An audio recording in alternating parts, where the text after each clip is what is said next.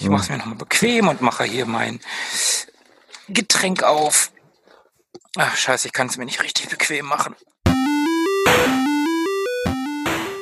Ewig gestern.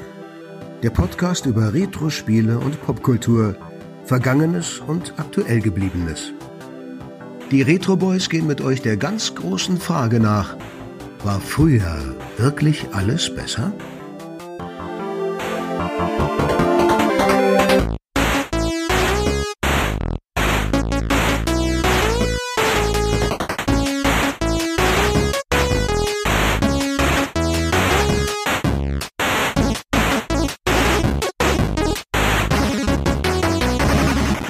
Hallo und herzlich willkommen zu Ewig Gestern. Wir, das sind die Retro Boys.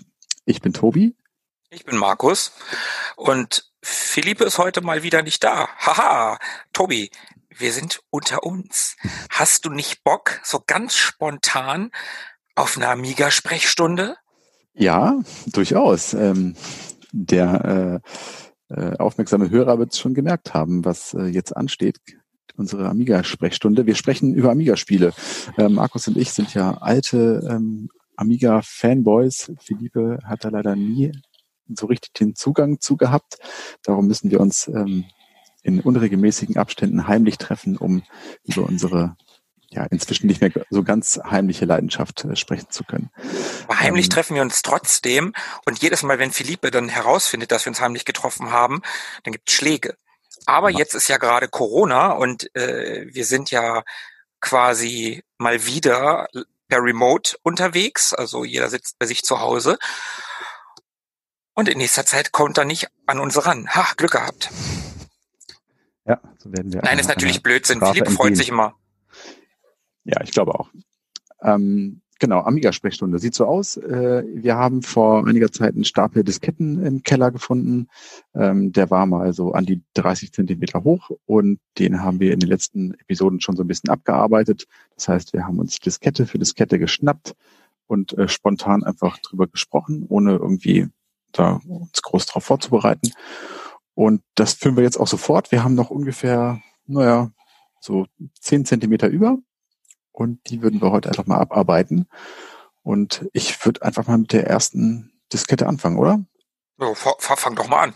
Achso, das sieht jetzt hier natürlich so aus. Normalerweise saßen wir beide gemeinsam gleich vor diesem Stapel Disketten. Ähm, in dem aktuellen Setup, wo wir hier doch remote aufnehmen müssen, sitze ich hier vor meinem Computer und werde die Disketten in die Webcam halten und Markus wird dann quasi sehen, äh, um welches Spiel es sich handelt. Ich fange mal an und halte die erste Diskette in die Kamera. Kannst oh, oh ja, ah, sehr schön. The Amazing Spider-Man, Diskette 16. Ja, oh, ein, ein frühes Werk, ein, ein aus meiner Sammlung, ja. Das war ein 16. tolles Spiel. Das wäre echt cool. Weißt du noch, worum es ging so ein bisschen? Also storytechnisch habe ich gar keine Ahnung mehr tatsächlich. Ich habe das auch ewig nicht gesehen, wie es wie es tatsächlich aussah.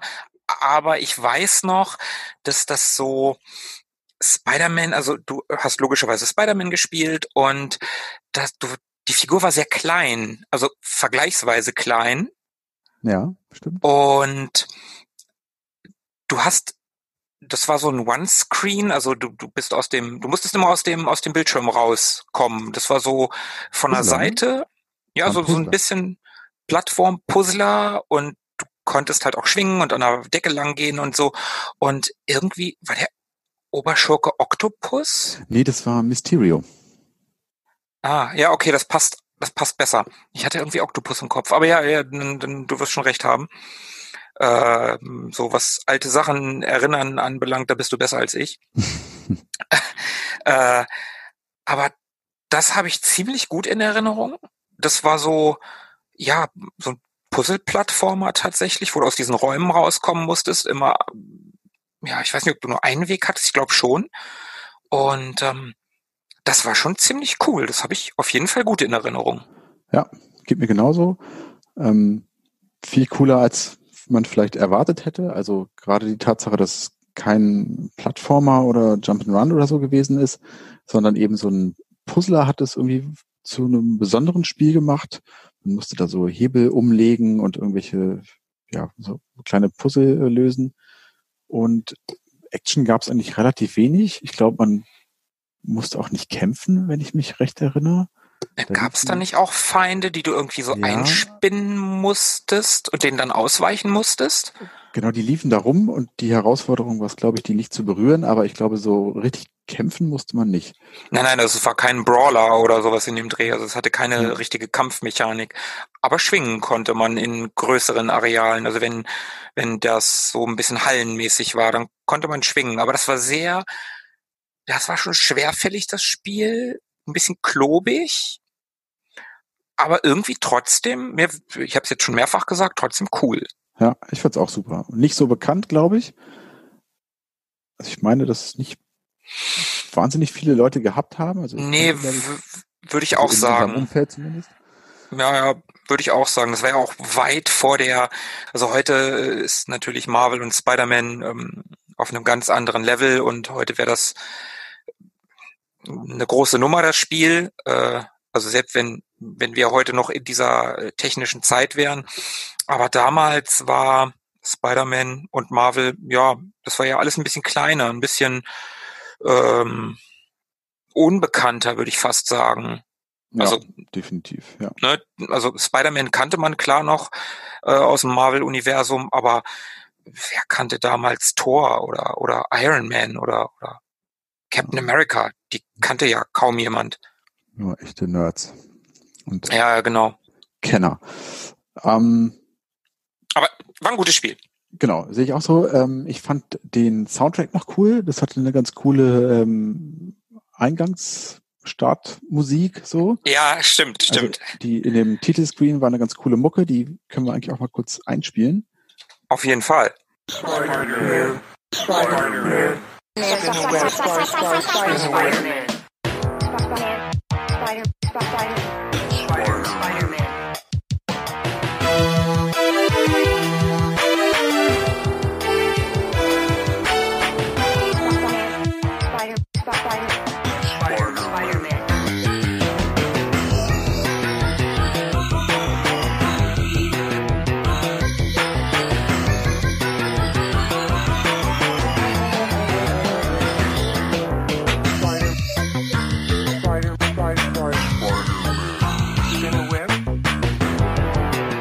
das Amiga. Ja, das war Spider-Man.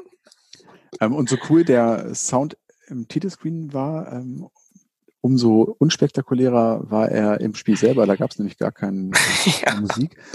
Das war sehr, sehr äh, totenstill. Also es gab ähm, Soundeffekte, wenn man da irgendwelche Schalter umgelegt hat oder irgendwelche Dinge getan hat, aber es war ein sehr, sehr ruhiges Spiel. Ähm, das ist mir zumindest äh, in Erinnerung geblieben. Ja, sehr, sehr ruhig, definitiv. Kam übrigens 1990 raus. Ja. Und äh, die weißt Firma hieß, ja, ich ODE, ODI. Okay. Hm. Sagt mir überhaupt nichts. Der Komponist übrigens äh, war Stephen W. Green. Wenn das irgendwem was sagt, mir nicht. ODI steht übrigens für Oxford Digital Enterprises. Habe ich gerade mir heimlich ergoogelt. Ah, ah. Ja, die haben ähm, ja Goblins 3, da hatten sie irgendwie die Finger mit dem Spiel in irgendeiner Form. Aber ansonsten. Okay. Pacific, Pacific Island haben sie noch gemacht. Black Sect, Celtic Legends. Ich kenne da nichts von. Team Yankee ah, nee, nee. müsstest du kennen. Ja, das sagt mir was, stimmt. Team Yankee sagt mir was. eine Panzersimulation. Übrigens nicht nur Goblins 3, ich sehe gerade auch Goblins 1 und 2, da hatten sie irgendwie äh, vielleicht als Publisher oder so, ich weiß es nicht, weil eigentlich ist das ja von Cocktail Vision gewesen. Hm. Naja, ja. wie muss sein. Genau, Spider-Man, egal. Nächstes. Okay, dann haben wir hier die Nummer, äh, oh, steht keine Nummer drauf, habe ich nicht. Was? Ah, anscheinend nicht in meinem offiziellen Diskettenbox-Index. Ich zeige dir Sekunde. Oh, oh, schön gemalt. Schön. Golden Axe. Ja, ja. Ich habe mir hier die Mühe gemacht und dieses asiatisch angehauchte Golden X Logo mit Feinliner auf die ähm, auf das Etikett der Diskette zu malen, das mir naja, nur mittelmäßig gut gelungen ist. Oh, ich finde, es geht eigentlich. Ja, was lässt sich da schon großartig zu sagen? Ähm, eigentlich ein perfektes Spiel, finde ich. Großartig. Ja, absolut großartig. Ein wundervoller Brawler von Sega, ursprünglich aus der Arcade. Ich weiß aber nicht mehr, wie die Amiga-Umsetzung war aus dem Kopf. Also fürs Mega Drive, das Ding ist natürlich super. Die mhm. Arcade-Version ist auch super. Aber wie die Mega Drive-Version war, weiß ich nicht mehr. Ich kann es jetzt auch nicht so genau sagen. Also was ich sagen kann, ist, ich habe das ähm, auf dem Amiga kennengelernt. Mhm, ich auch. Und Jahre später dann auf dem Mega Drive wiedergespielt. Mir ist zumindest dabei nichts aufgefallen, irgendwie, dass es auf dem einen System besser oder schlechter äh, gelaufen wäre. Also ich habe nichts vermisst auf dem Mega Drive, sagen wir mal so. Fand aber mhm. nicht, dass es eklatant besser gewesen wäre. Insofern glaube ich, dass die Amiga-Version auch okay gewesen ist. Hat mir zumindest immer Spaß gemacht. Zu zweit natürlich wahnsinnig cool.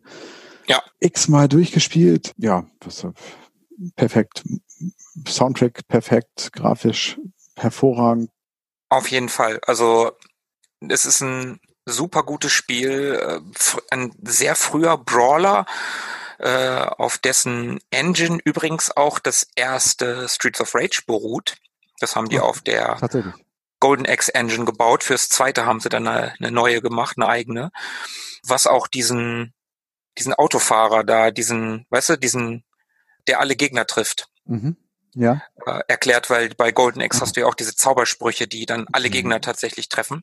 Ja, ja. Ja, also in dieser Zeit damals mit, mit Conan der Barbar und äh, Red Sonja und so, das war natürlich, ja, es war einfach ganz groß in den 80ern, diese Barbaren, dieses Barbaren-Thema und äh, Stimmt, wir haben das jetzt einfach so vorausgesetzt, dass jeder natürlich weiß, äh, worum es in dem Spiel geht. Ähm, stimmt, stimmt, das haben wir. Ich habe jetzt irgendwie nur so aus, aus äh, aus so einer Laune heraus ein bisschen was über das Spiel erzählt. Wahrscheinlich ähm, weiß es auch jeder, aber vielleicht kann man es trotzdem in zwei Sätzen umreißen.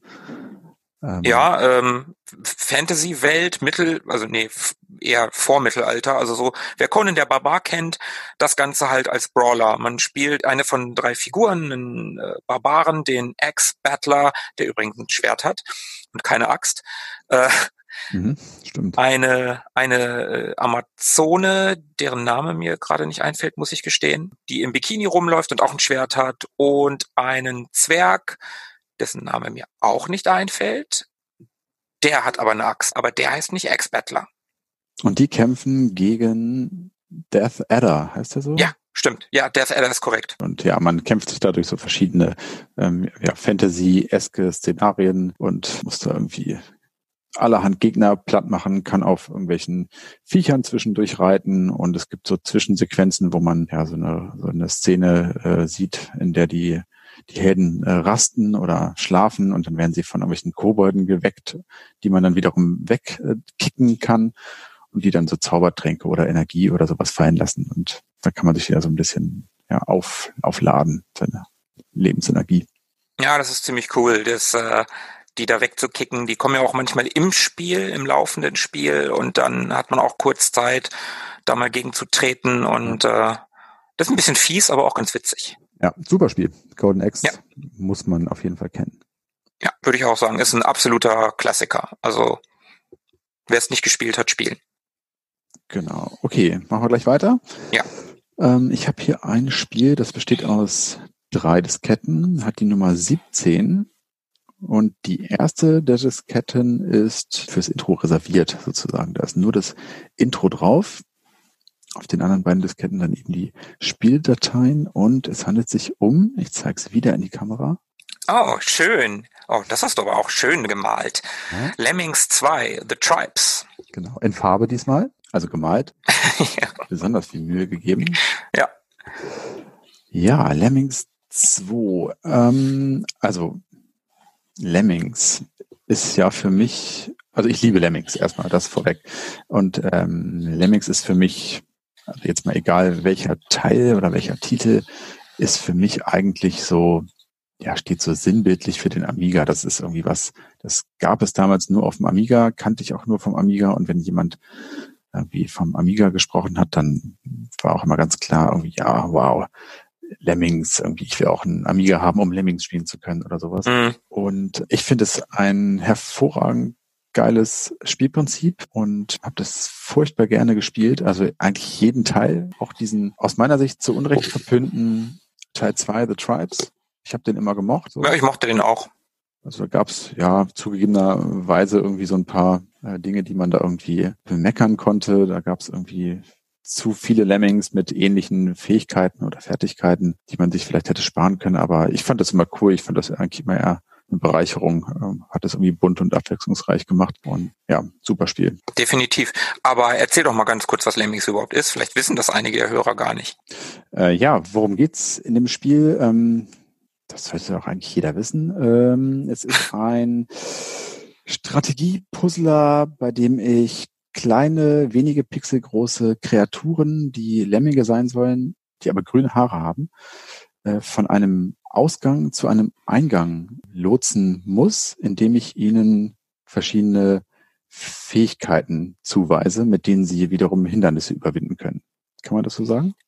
Kann man so sagen. Das Wichtigste dabei ist, glaube ich, dass man die Lemminge halt nicht selber steuert. Ich glaube, das ist so ziemlich das Wichtigste dabei.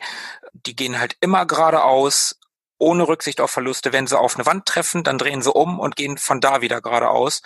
Und ja. ähm, dann hat man verschiedene Fähigkeiten und mit denen muss man es irgendwie schaffen, strategisch, weil man die auch nur begrenzt zur Verfügung hat, die Lemminge zum Ausgang zu bringen. Genau, und da gab es verschiedenste Teile und wir haben jetzt hier gerade eben diesen äh, zweiten Teil, also es ist eigentlich in Wahrheit gar nicht der wirklich zweite, es ist der dritte oder vierte, also es kam noch ein paar äh, Titel dazwischen, zumindest ist es dieses hier das Spiel, was wirklich Lemmings 2 heißt und das hatte so ein bisschen den Unterschied, dass man dort ähm, so thematische Welten hatte, in denen sich die Lemmings da bewegt haben. Das heißt, man hatte irgendwie einen Strand, eine Strandwelt mit ganz viel Sand und großen Strandspielzeugen. Man hatte eine Eiswelt, man hatte eine Mittelalterwelt, eine Sportwelt und so weiter. Und das hat also einen relativ großen Unterschied zu den anderen Spielen gemacht. Aber ich will auch gar nicht so viel über Lemmings quatschen, denn ich merke gerade, ich hätte echt Bock, über Lemmings mal irgendwie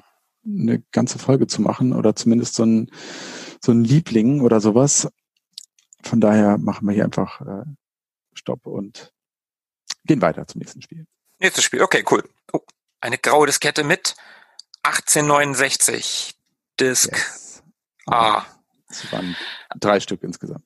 Ich kann zu 1869 absolut gar nichts sagen. Das ist aber schade.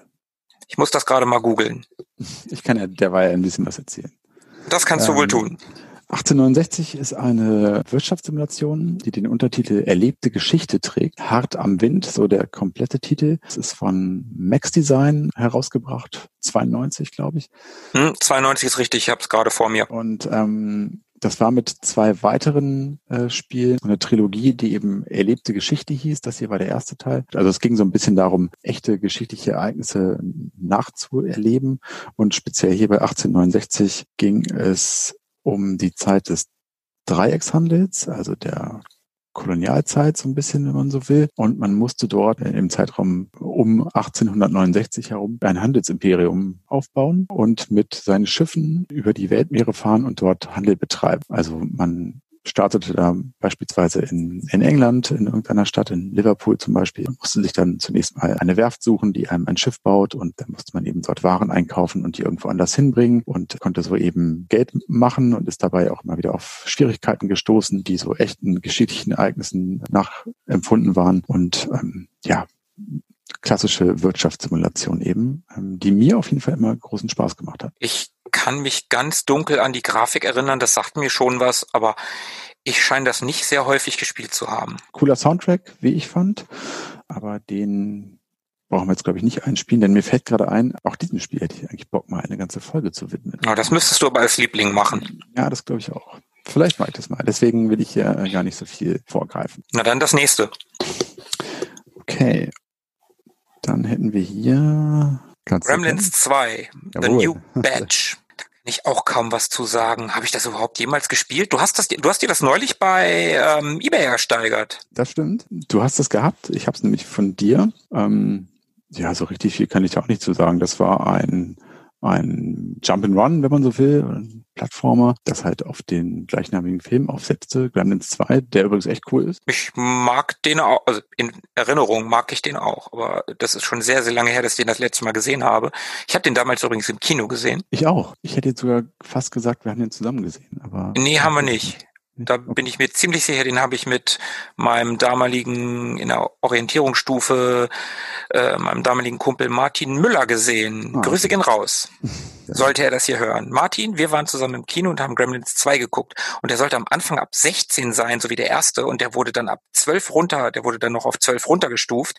Und darum konnten wir ihn nämlich sehen. Tatsache auch im Kino gesehen. Hier im guten alten äh, Weltspiele-Kino in Hannover. Könnte sein, dass ich den da auch gesehen habe, aber das weiß ich nicht mehr genau. Könnte auch im Palastkino gewesen sein. Äh, ist auf jeden Fall von 1990 von der Firma Elite. Genau, und das ist kein wahnsinnig geiles Spiel gewesen in meiner Erinnerung. Ich habe mir das trotzdem, wie du gerade gesagt hast, äh, neulich gekauft als Amiga Big Box. Gut erhalten, alles drin. Ähm, das war relativ schwer, hat aber auch so ein bisschen Spaß gemacht, weil ich meine, die Soundeffekte zum Beispiel ganz cool waren. Wenn man, also ganz kurz, man äh, spielte da diesen, ich weiß gar nicht genau, wie er heißt, der Protagonist, der junge Mann, der dort eben. Mhm. Ich weiß nicht mehr, wie der hieß. Josh? Hieß der Josh? Bestimmt hieß er Josh. Zumindest äh, ist er da ähm, mit einer Taschenlampe bewaffnet rumgerannt und hat damit auf die äh, Pelzer. Pelzer? Pelzer, ja stimmt, der hieß Pelzer. Billy, Billy Pelzer. Billy, ja, ich sag's auch. Auf jeden Fall ähm, da gibt es halt diese Gremlins, diese Viecher, die wo auch immer herkommen und die sind ganz furchtbar böse und wenn sie Licht abbekommen, sterben sie und wenn man sie nach Mitternacht füttert, dann verwandelt sich ein Mogwai, diese süßen Pelzviecher, so wie Gizmo einer ist, die verwandeln sich dann in einen Gremlin. Und ah. Gremlins und Mogwais vermehren sich, wenn sie nass werden. Dann ah, okay. äh, vermehren sie sich quasi durch Mitose. Okay. Und weil sie nämlich, wie gesagt, bei der Begegnung mit Licht äh, sterben, ist nun dieser Billy mit einer Taschenlampe bewaffnet und kann eben Lichtstrahlen auf sie äh, abschießen und dann zerplatzen die und das macht so ein, macht so ein lustiges, ekliges Geräusch und das hat irgendwie Spaß gemacht. Aber viel mehr kann ich zu dem Spiel auch nicht sagen. Ich nehme an, dass man da einfach ganz plump äh, in Plattformer-Manier ähm, irgendwelche dem Film nachempfundenen Level durchschreiten musste. Also wenn ich das hier sehe, ist das nicht mal, also auf den Screenshots, die ich hier habe, ist das nicht mal besonders dem Film nachempfunden. Oder, naja gut, dieser Friedhof könnte das Filmset sein. Ja, doch, könnte doch, aber also ich habe es auf jeden Fall nicht gut in Erinnerung, wie ich das hier so sehe. Das hätte auch ein, und auch der Film, das hätte ein Ocean-Spiel sein können. Ich fand diesen zweiten Teil, also es gibt zwei Teile davon, dieser zweite Teil, ich glaube, der erste ist so der bessere, wenn man so will, filmisch gesehen, glaube ja, ich. Ja, zumindest. ja, definitiv. Würde ich auch sagen, der zweite ist halt viel überdrehter, was du, glaube ich, auch gerade sagen willst, dass du das cool findest, oder? Genau, äh, dass der so überdreht ist, ist cool. Und was ich an dem Film irgendwie mag, der spielt die ganze Zeit in einem einzigen Wolkenkratzer oder fast mal den Anfang und das Ende ausgenommen. Aber der Großteil der Handlung spielt sich in einem Wolkenkratzer ab, der eben dieser Clamp Corporation oder so ähm, gehört, also einer Firma, die alles Mögliche macht, tut und herstellt, so ein bisschen Acme-mäßig. Und das schafft irgendwie so ein, so ein, so ein geschlossenes Raumgefühl in diesem Film. Ich mochte das irgendwie immer. Das hat mich ein bisschen an diese, an diese BP-Werbung erinnert. Ich weiß nicht, ob die irgendjemand noch kennt. Pizza für Jonas Wagner. Ah, ja, ja, also ich, ich natürlich, ja, klar. Also wer es kennt, äh, ist gut. Wer nicht, kann das googeln. Wir wollen da nicht länger drüber sprechen. Irgendwie hat das Spiel dadurch so ein paar Sympathiepunkte bei mir gehabt, aber ich kann auch nicht sagen, dass ich das wirklich gern und oft gespielt habe. Okay, dann springen wir weiter. Unbedingt. Okay, da war ich ein bisschen zu faul, um was drauf zu malen. Chuck Rock 2, Son of Chuck. Jawohl. Okay, an das habe ich tatsächlich wieder bessere Erinnerungen, auch wenn ich eher noch den ersten Teil gespielt habe, wo du noch Chuck Rock, also Chuck Rock selber gespielt hast, wo du ihn, äh, da konntest du ja mit deinem Bauch die Gegner so weg mhm. ähm, ja schubsen quasi. Äh, Im zweiten Teil spielst du dann, spielst du dann Son of Chuck, namensgebend. Ist ein Plattformer, beziehungsweise eigentlich ein klassisches Jump and Run. Ähm, ja. Du spielst ja den Sohn, der ist noch ein Baby und hat aber eine Keule. So ein bisschen Bam-Bam-mäßig von, ja. von den Feuersteins. Denn du spielst ja Chuck Rock, äh, es deutet es schon an, ist natürlich ein Steinzeitmensch, klar. Ja, so wahnsinnig viele Erinnerungen habe ich daran nicht, außer dass ich es, glaube ich, ganz gut fand. Ähm, an Chuck Rock 1 habe ich witzigerweise überhaupt keine Erinnerungen. Chuck Rock 2 hingegen kann ich mich so ein bisschen an, an die Mucke erinnern, die da im Hintergrund in den Leveln lief. okay, nee, das weiß ich, das weiß ich gar nicht mehr. Ich kann mich eher an die Mucke aus dem ersten Teil erinnern, weil die fand ich relativ geil. Okay. Das war so ein rockiger Track am Anfang, der war cool. Ja. Ist übrigens von 93 von der Firma Core Design.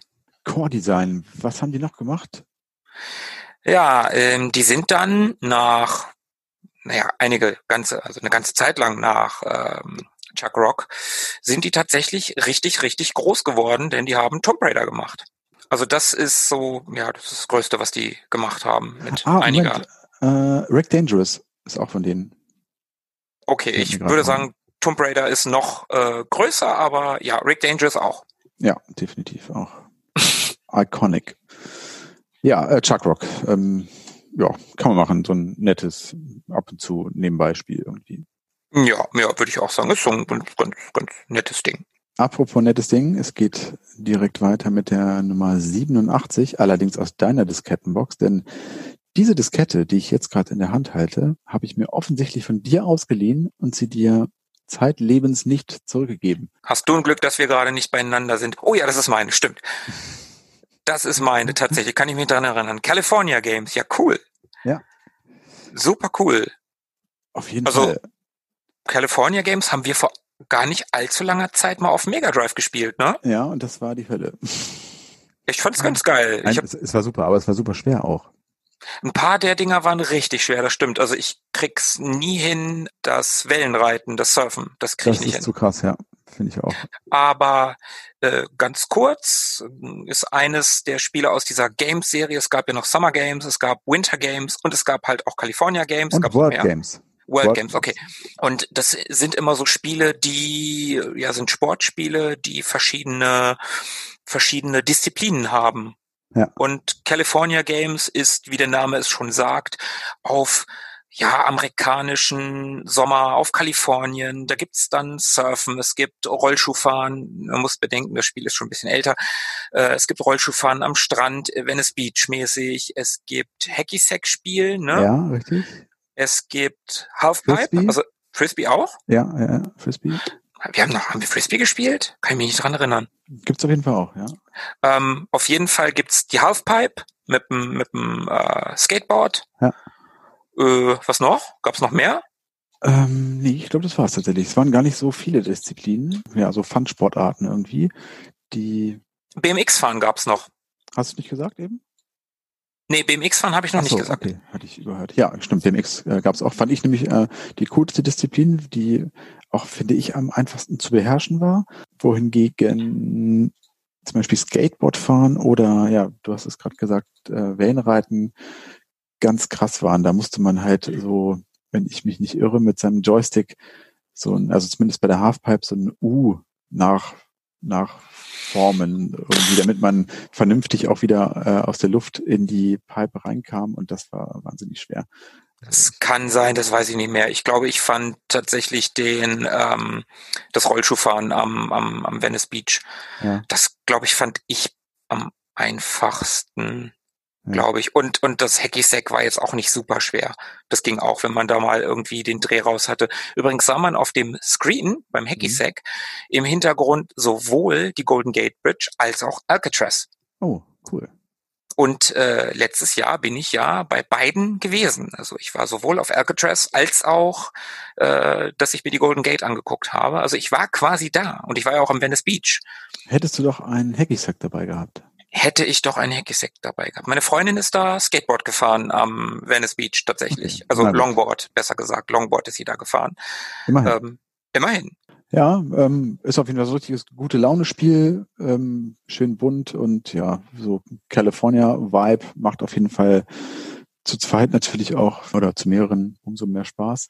Ja, auf jeden Fall. Ähm, was ich immer witzig fand, waren diese kleinen ja, Easter Eggs, die sie da eingebaut haben. Man konnte in jeder Disziplin irgendwas entdecken. Also beim Hacky Sacken war es zum Beispiel die Möwe, die man mit seinem Hacky Sack abschießen konnte, die über einen Mhm, rüberflog. stimmt. Oder beim, beim Surfen kam manchmal so ein Hai, der einen da äh, dann äh, geschnappt hat, wenn man vom Brett gefallen ist und ja, noch so ein paar andere Sachen, die ich jetzt gerade nicht mehr weiß. Und genau, äh, das Spiel ist von Epix, von der Firma Epix, die halt auch eben diese ganzen anderen äh, Sports Competition Spiele gemacht hat. Also ein richtiges Schwergewicht äh, unter den Spieleentwicklern der damaligen Zeit haben viele andere große Sachen gemacht, äh, Barbarian zum Beispiel, Impossible Mission und ähm, noch viele, viele andere Sachen.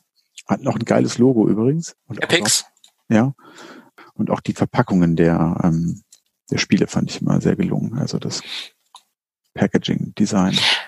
Was in California Games übrigens auch noch vorhanden war, war äh, Product Placement beziehungsweise Stimmt, ja. Werbung. Stimmt. Man konnte nämlich am Anfang, zumindest in der Amiga-Version, ich glaube in der Mega Drive-Version ist das nicht, weil ich kann mich nicht daran erinnern, dass wir das gemacht haben, konnte man sich nämlich ein Team aussuchen. Dabei waren unter anderem Kawasaki und Santa Cruz Skateboards, Casio Mhm. und so ein paar andere Firmen, Max Out, Ocean Azure. Wax, Ocean Pacific, die kenne ich jetzt nicht. Spin Jammer, die sind mir jetzt unbekannt. Aber ähm, ja, Kawasaki, Casio und Santa Cruz, die kennt man ja. Ne? Das sind ja heute immer noch Ja. Bekannte Firmen. Ähm, und wenn man ähm, da in Kalifornien unterwegs ist, da kommt man tatsächlich auch an Santa Cruz Läden vorbei. Also wir waren in diversen Läden dieser Marke. Ähm, Ja. Die gibt's da halt. Ja, sieht man jetzt heutzutage auch wieder häufiger, dass Leute mit diesem Screaming Hand Logo rumrennen. Das ist diese blaue Hand, Mhm. wo ein Gesicht drin ist. Und stimmt, ich fand das auch ähm, immer sehr geil damals. Das war ja so der Anfang der 90er. Da bin ich, wie so viele damals, äh, viel Skateboard gefahren und fand natürlich auch diese ganzen Skater-Klamotten, Marken und äh, so weiter cool. Und fand es immer witzig, dass dann eben auch Santa Cruz in diesem Spiel vorkam. Ja. California Games. Geiles Spiel. Auf jeden Fall. Auch heute noch. Kann man noch Spaß Ja. mit haben. Finde ich auch. Dann geht es weiter. Ich halte es wieder in die Kamera und auch dieses Spiel habe ich mir von dir ausgeliehen und nie zurückgebracht. Das ist äh, sehr unhöflich. Oh ja, das habe ich ein bisschen besser gemalt. Die Siedler. Irgendwas zu, zu sagen? Irgendwelche Erinnerungen, Erfahrungen damit? Die Siedler war auf jeden Fall ein Spiel, was du super geil fandst Ja. und ich so ganz okay. Ja.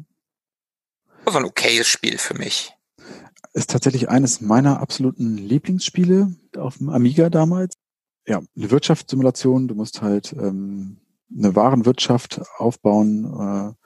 Äh, im, ja, das ist das, ist das auch so ein mittelalterliches Setting. Ja, auf jeden Ja, Fall. definitiv. Da gibt's Altertümliches doch, Setting.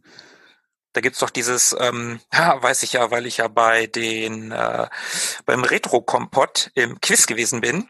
Und Ja. da war eine Frage, äh, in welchem Spiel sieht man am Anfang ein Märchenschloss oder geht Ah, mit einem okay. Märchenschloss los? Und äh, ich habe es nicht gewusst und als ich die ähm, Frage dann, als die Frage dann aufgelöst wurde, ähm, habe ich direkt gedacht, ja, das wäre eine Frage für dich vielleicht gewesen. Also ich Ja. weiß nicht, ob du es gewusst hättest, aber ähm, ich kann mich an dieses Intro noch erinnern, wo dieser fette Ritter auf diesem kleinen Pferd in dieses Dorf rein reinreitet, so ganz langsam und es ist so ganz behäbig und aber trotzdem irgendwie ganz schön.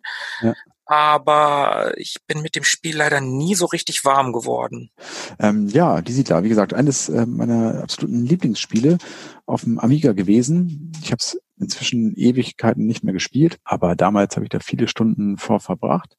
Ist von 93 und das ist ja das Spiel, was es noch viele, viele Jahre weiter in Fortsetzungen gab. Ich glaube bis 2010 oder so. Ja, bis 2010, die Siedler 7 war's. Das war das Mhm. letzte. Übrigens von Blue Byte, eine sehr, sehr bekannte und damals sehr, sehr große deutsche ähm, Software-Schmiede. Heute äh, Ubisoft übrigens. Genau, gehören zu Ubisoft. Ja. Gibt, äh, ja, so was, ich weiß nicht, was machen die noch?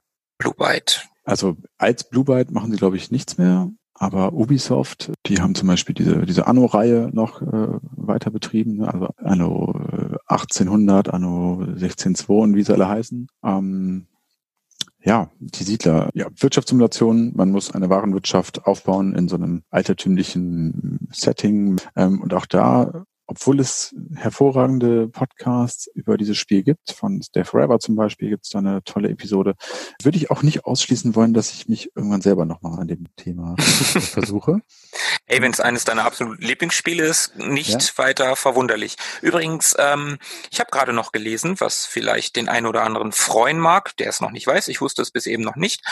Im äh, August 2019 wurde bekannt gegeben, dass für das Veröffentlichungsjahr 2020 eine Fortsetzung oder ein Reboot, ich bin mir nicht ganz sicher, auf jeden Fall ein neuer Siedlerteil angekündigt wurde.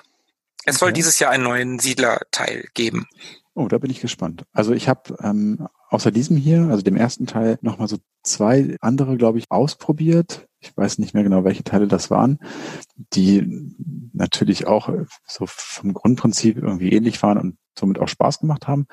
Aber das wurde mir dann immer irgendwie viel zu groß. Es gab dann plötzlich noch andere Völker zum Beispiel. Es gab dann irgendwie noch Wikinger und äh, weiß nicht, irgendwelche anderen äh, Völker, die man dort eben spielen konnte. Und ich mochte das bei dem ersten Siedlerteil so gerne, dass es so, ja, das war so klein und so gemütlich und nicht so riesig. Man hat da nicht die ganze Welt bevölkert, sondern war da irgendwie so in seinem Königreich unterwegs. Das fand ich immer, immer ganz sympathisch und das hat mich immer so ein bisschen ähm, an den anderen Teilen gestört. Das war mir schon fast immer ein bisschen zu viel. Ja, kann ich, kann ich irgendwie nach, kann ich, kann ich dir nachempfinden. Und wenn es zu groß wird, ist es auch nicht cool. Eine ganz tolle Erinnerung, die ich an das Spiel habe, ähm, man konnte das nämlich zu zweit spielen, also gegeneinander oder ich glaube auch sogar miteinander in irgendeiner Variation. Und ich habe tatsächlich mit einem Freund mal davor gesessen, mit zwei Mäusen an unserem, äh, an meinem Amiga. Und dann haben wir gemeinsam Siedler gespielt, stundenlang. Und das war echt cool. Und ich glaube, so eine Wirtschaftssimulation, die man zu zweit gleichzeitig spielen konnte, das gab es zumindest nicht so oft, wenn nicht vielleicht sogar gar nicht nochmal. Also, naja, doch schon, aber nicht zu dem Zeitpunkt. Also ich kann mich an, an äh, äh, LAN-Partys erinnern, wo man, wo wir Master of Orion zum Beispiel gespielt haben in, im, im, im LAN halt, aber ähm, zu dem Zeitpunkt, das war ja schon sehr früh, da war das schon ungewöhnlich. Vor allem, also gleichzeitig an einem Bildschirm, so, das war irgendwie verrückt. Das, der war dann halt, ähm, wie gesagt, Splitscreen so und einer links, einer rechts und dann saß man da gemeinsam und hat irgendwie sein Königreich oder seine Warenwirtschaft aufgebaut und konnte nebenbei noch quatschen und so. Das war schon, war schon cool. Es hat Spaß gemacht. Mit wem war das? Das war der Sohn meines Großonkels oder so. Marcel heißt der. Schöne Grüße, falls er das hören sollte. Äh, Marcel, der war irgendwie mal beim, keine Ahnung, 50. von, von Vatern mit seinen Eltern bei uns dann zu Besuch irgendwie und dann haben wir da gemeinsam den Abend äh, verbracht und gezockt. Ja, cool. Ja, schöne Erinnerung. Kommen wir zum nächsten. Der Stapel wird kleiner. Ich habe hier die Nummer 25 und ausnahmsweise mal wieder ein Spiel aus meinem Besitz. Und zwar Hostages. Yes. Kann ich relativ wenig zu sagen. Ich fand das ganz cool. Ich habe das gespielt, aber nicht ausufernd. Also ich fand die Grundprämisse dieses Spiels geil, weil du warst ja so eine Art SWAT-Team, ne? Mhm. Mhm. Und ähm, du musstest, also ich kann mich an zwei Dinge erinnern. Einmal gab es so eine Art Sniper-Mission, ja. wo du in einem Fadenkreuz irgendwie eine, eine Häuserfassade im Visier hattest. Daran kann ich mich mhm. erinnern. Ähm, und dann warst du, und das war richtig schwer, das habe ich ganz selten geschafft, ähm, so einen SWAT also du hast den so von äh, einem SWAT-Member in einer Seitenansicht gespielt und ähm, der ist an, an einer Häuserfassade lang geschlichen quasi und du musstest ähm, Suchscheinwerfern ausweichen. Ja, stimmt. Ja.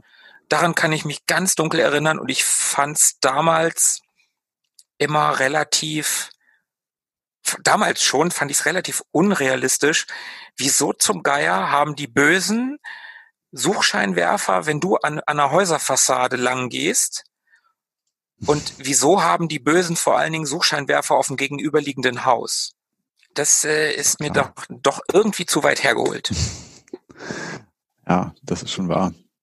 Also ich, ähm. das Spiel war super schwer und ich bin nie sonderlich weit gekommen, ähm, war aber grafisch so von den Screens ganz nett. Das hatte so so einen ganz geilen Rahmen mhm. mit mit so Typen mit Helm irgendwie, ja. die waren ganz geil gepixelt. Das war irgendwie ganz cool und ähm, es ging auch auf Zeit. Ja. Aber ansonsten, nee, ich habe da keine also, ob es da noch weitere Stages gab, weiß ich ehrlich gesagt nicht mehr. Ich weiß das auch nicht. Ich kann mich auch nur an die beiden von dir genannten Stages erinnern. Das ist uralt von 1988 von Infogramm oder Infogrames. Ich weiß immer noch nicht äh, genau, wie man die ja, die, äh, ausspricht. Das hatten wir schon mal bei, bei North and South. Ne? Ich weiß, ich habe es auch schon dreimal in der Zeit irgendwo von irgendjemand anders gelernt, wie man es ausspricht. Ich habe es aber wieder vergessen. Aber Infogramm. Auf jeden Fall die Franzosen ähm, die, äh, genau, von denen kommt das. Die mit dem Gürteltier. Das Logo mit diesem Gürteltier, mit diesem bunten, war irgendwie cool. Ja, ich hatte Hostages tatsächlich sogar auf dem C64. Ich habe okay. neulich mal sogar ähm, wiedergefunden, die, die Verpackung davon. Das war so ein, ähm, das ist so eine gelbe Pappverpackung, die habe ich sogar getwittert, glaube ich. Ähm, genau, ich habe es mir damals nämlich nachgekauft, weil ich es bei unserem Kumpel Henning gesehen hatte, der Amiga schon vor uns besaß. Ähm, schöne Grüße an Henning, falls du das hörst. Du hattest Hostages und das habe ich bei ihm zumindest mal gespielt und war davon so ein bisschen beeindruckt, weil in der Sequenz, wo du mit diesem Fadenkreuz ähm, die Terroristen durchs Fenster ausschalten musstest, hast du teilweise durch geschlossene Fenster geschossen und immer wenn du das getan hast, dann zerklirrte diese Fensterscheibe mit so einem ähm, digitalisierten äh, Klirrgeräusch. Und das hat mich als C64-Besitzer schwer beeindruckt damals, dass, äh, dass es sowas ging und das äh, ist mir irgendwie in Erinnerung geblieben. Und darum habe ich mir das nachgekauft, war natürlich schwer enttäuscht, weil die Version auf dem C64 natürlich nicht halb so geil war. ich, ja. ich, ich wollte gerade fragen, äh, wie, da, wie du das so fandest auf dem C64, aber du hast es schon vorweggenommen. Ja, äh, stimmt. Henk, Henk war so der, der Amiga-User damals. Der hat ja auch dem Amiga am längsten die Treue gehalten von uns allen. Also mit einigem Abstand. Ich kann mich noch an Aussagen von ihm erinnern, ich werde nie wechseln. kann ich mich noch, kann ich mich noch erinnern. Ja, ähm, Wir können mal fragen, ob er es mittlerweile getan hat. Wer weiß. Ich könnte mir durchaus vorstellen, dass er es getan hat. Aber so wie ich ihn kenne, hat er bestimmt noch einen Amiga. Ja, er ist äh, großer Amiga-Fanboy geblieben und hat noch den ein oder anderen in seinem Besitz, äh, weiß ich. Er hat mir sogar mal einen geschenkt. Also den habe ich auch noch der, den halte ich in Ehren. Danke, Henk, weil ich meinen meinen damals äh, an, an unseren gemeinsamen Schulfreund Gianni verkauft habe. Auch für, Grüße übrigens. Für 300 Mark mit diversen Spielen und dem Monitor. Ja. Ähm, ja, aber Henk hat mir einen zum Geburtstag geschenkt mit so einem super coolen, mit so einer Abdeckung, mit so einer äh, 80er angehauchten Abdeckung. Äh, super cool, habe ich noch, äh, halte ich in Ehren. Sehr, sehr schönes Ding. Ist die so bunt, die Abdeckung? Da sind so, naja, Bälle die ist so, so, ja, ja, Bälle, äh, so ein türkiser Ball und ein rosa, so eine rosa runde Pyramide oder so, so, ja. so, so ein Kegel und ähm, das hat so ein so ein Master-System Raster, so ein so ein Grid. Ja. Äh, das ist die ähm, übrigens die Stefanie Tücking Edition. Sagt dir Stefanie Tücking etwas? Nein. Stefanie Tücking äh, ist mittlerweile auch leider äh, schon verstorben, vor gar nicht so langer Zeit, ähm, noch sehr jung, 62 geboren, sehe ich gerade. Ähm, die war damals Formel 1 äh, Moderatorin, die Musikshow. Ach ja, ja, ja, die kenne ich noch, klar. Also unter anderem, die hat bestimmt noch tausend andere tolle Sachen gemacht, aber zumindest hat die damals ähm, im Wechsel, glaube ich, mit Ingolf Lück oder nach Ingolf Lück oder so äh, eben Formel 1 moderiert. Und es gibt da eben diese von dir eben erwähnte Abdeckung für den Amiga, also für die Tastatur oder nee, in dem Fall ja für den ganzen Computer. Und ähm, diese eine Edition, die du da hast, wurde eben von dir, äh, von dir, von ihr äh, entworfen oder beziehungsweise als von ihr entworfen vermarktet. Wow. Stephanie Tücking. Ja, hast du also ein echtes äh, äh, Unikat da, äh, eine echte, äh, echte Rarität, meine ich. Ein Schmuckstück quasi. Ja, Danke, absolut. Henk. Vielen Dank. Witzigerweise habe ich meinen Amiga, den ich noch ähm, besitze, samt Monitor und Originalverpackung übrigens, auch von Hank. den hat er mir irgendwann mal vermacht. Naja. Naja, ähm, nächstes Spiel? Genau. Das nächste Spiel ist das vorletzte übrigens. Und zwar, boah, das ist eigentlich, ja, es ist einer der Amiga-Titel äh, überhaupt. Ähm, ich überlasse dir die Ehre, ihn zu nennen. Lotus Turbo Challenge, Lotus 2. Ja. Ja, das ist wirklich ein, das ist ein totales Amiga-Spiel mit so guter Musik. Ich habe ja ähm, von Lotus 3 in einer unserer Musikfolgen schon den Titel Space Ninja oder mhm. Space Ninja.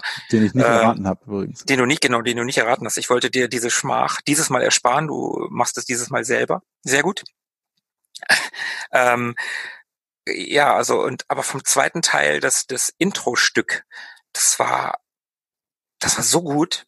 Das, ja. das spielen wir, glaube ich, auch mal kurz ein. Das sollten wir.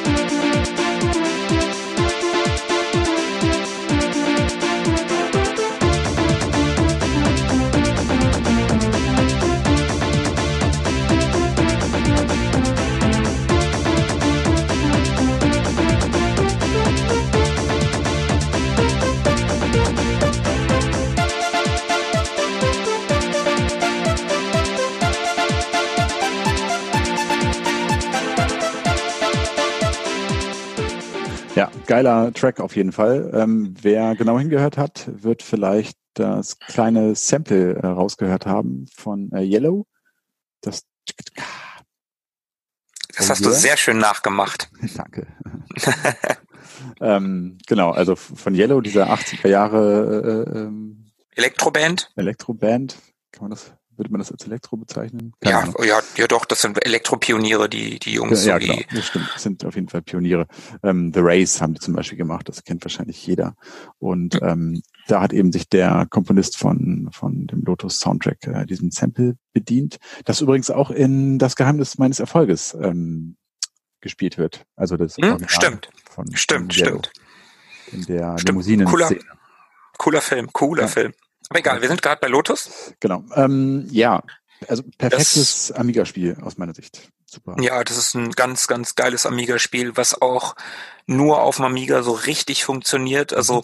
ich hab's fürs Mega Drive und das macht ohne die Musik vom Amiga einfach nur halb so viel Spaß. Ja. Da ist es einfach nur ein, ähm, ein auf Checkpoints basiertes Rennspiel und durch die Musik, durch die Präsentation auf dem Amiga gewinnt dieses Ding einfach nochmal so viel an Flair und ja. also von Gremlin Graphics übrigens, die haben da einfach ein Rennspiel-Klassiker geschaffen. Das mag aus heutiger Sicht trivial sein. Wie gesagt, es hat Checkpoints und ist jetzt ja, aber damals, das war schon geil. Wie gesagt, und die Musik, die ist einfach über jeden Zweifel erhaben und die kann man sich auch heute noch super anhören, auch außerhalb des Spiels. Definitiv, ja. Funktioniert die einfach fantastisch.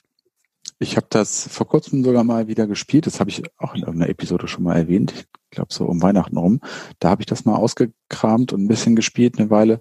Und das hat auf jeden Fall auch immer noch äh, richtig Spaß gemacht. Also wie du sagst, diese diese Checkpoint-Mechanismus, das äh, treibt einen immer noch so ein bisschen an und ähm, man kommt da ganz schnell wieder in so einen, mhm. so einen Suchtmodus irgendwie. Das hat schon echt immer noch ganz schön viel äh, Bock gemacht.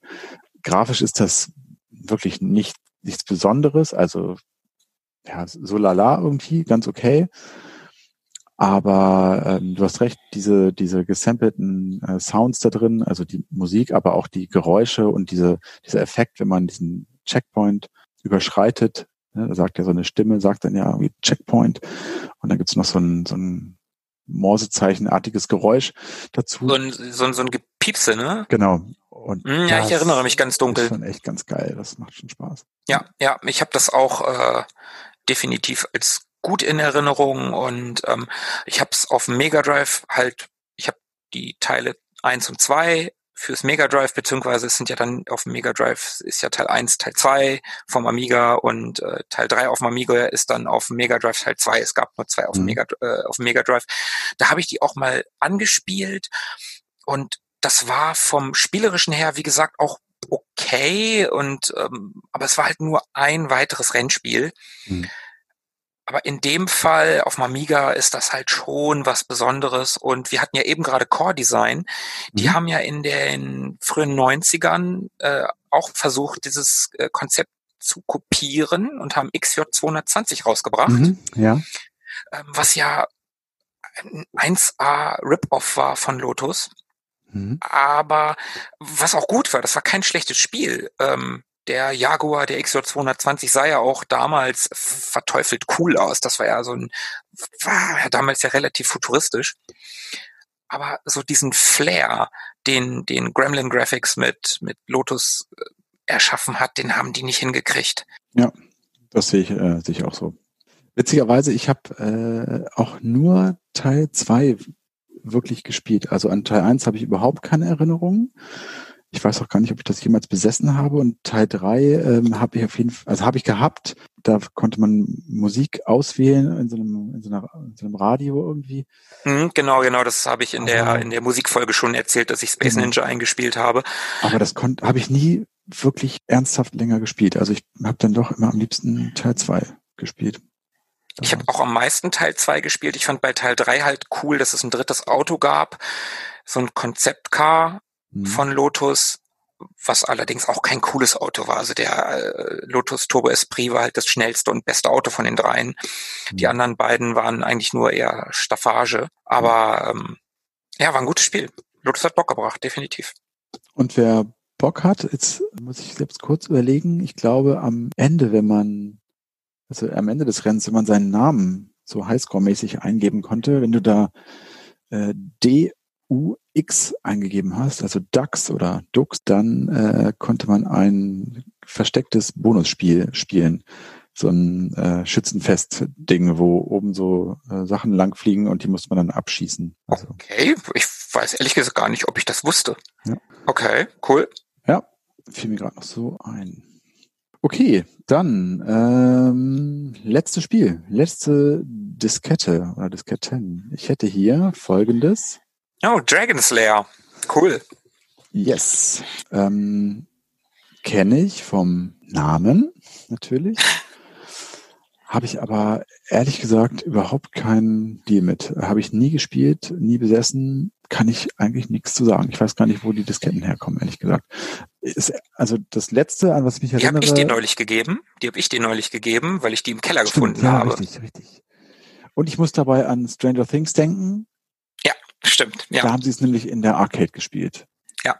Aber ich selbst kenne es eigentlich gar nicht. Was weißt du darüber? Dragon Slayer war damals ein total revolutionäres Spiel, war ein, ja, im, im Prinzip ein spielbarer Zeichentrickfilm.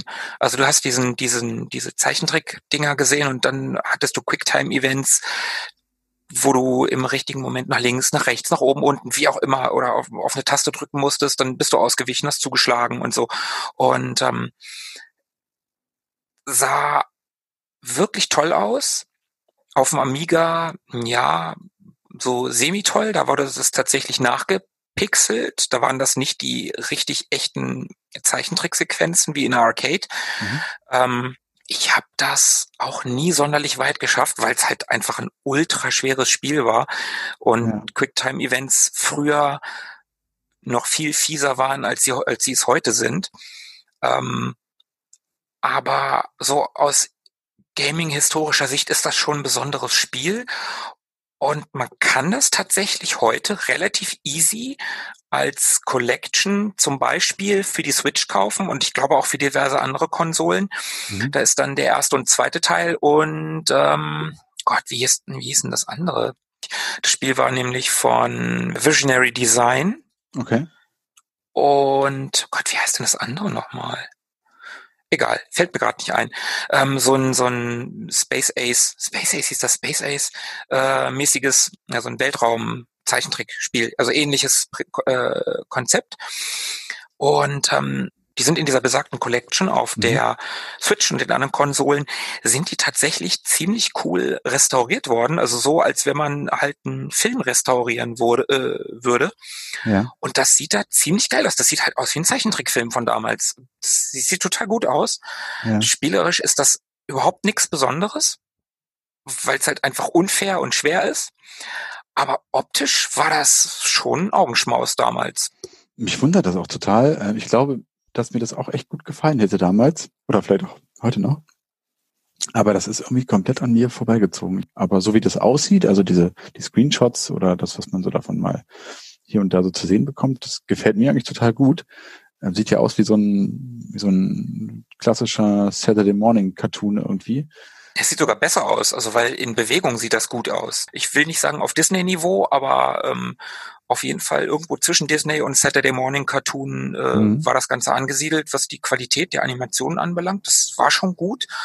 Und witzigerweise, vor ein paar Tagen erst wurde bekannt, dass, oder hat Netflix bekannt gegeben, dass die eine Realverfilmung mit Ryan Reynolds planen, dem oh. jungen Mann, der Deadpool gespielt hat. Mhm. Schau an.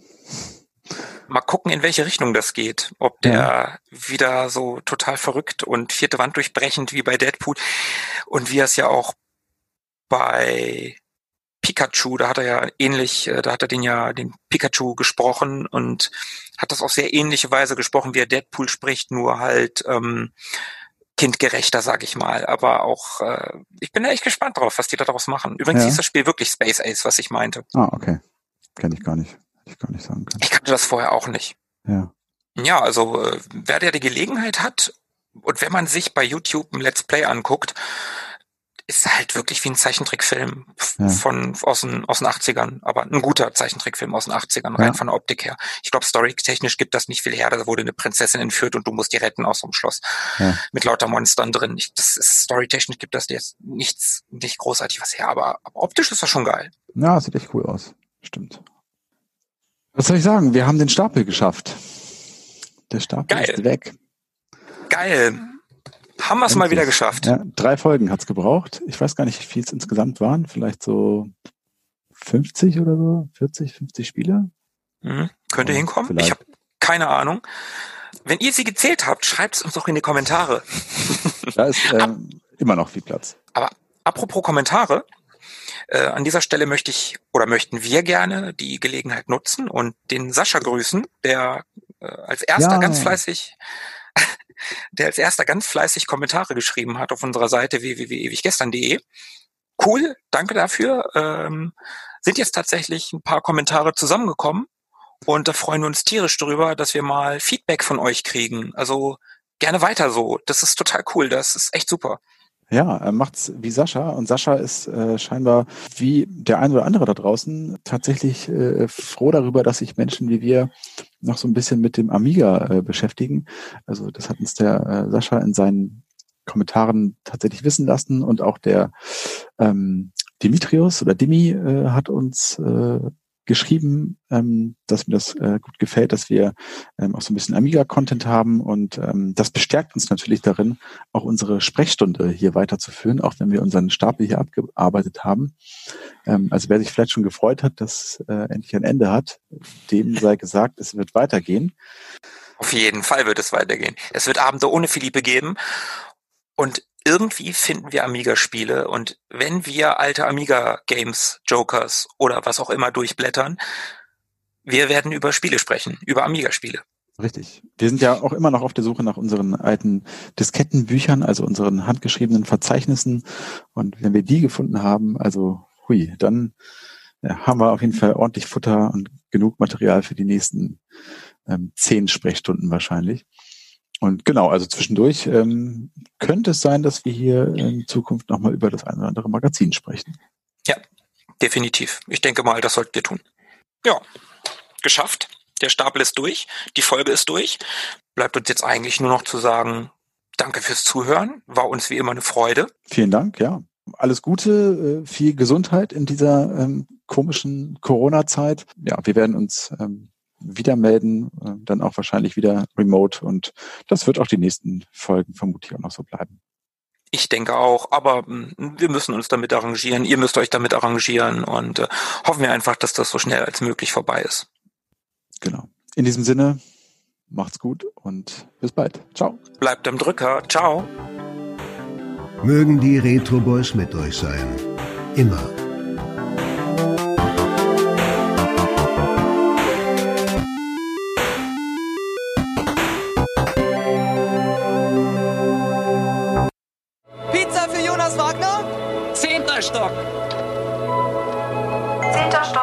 Stock, Weltraumforschung. BP, wir sorgen für Bewegung.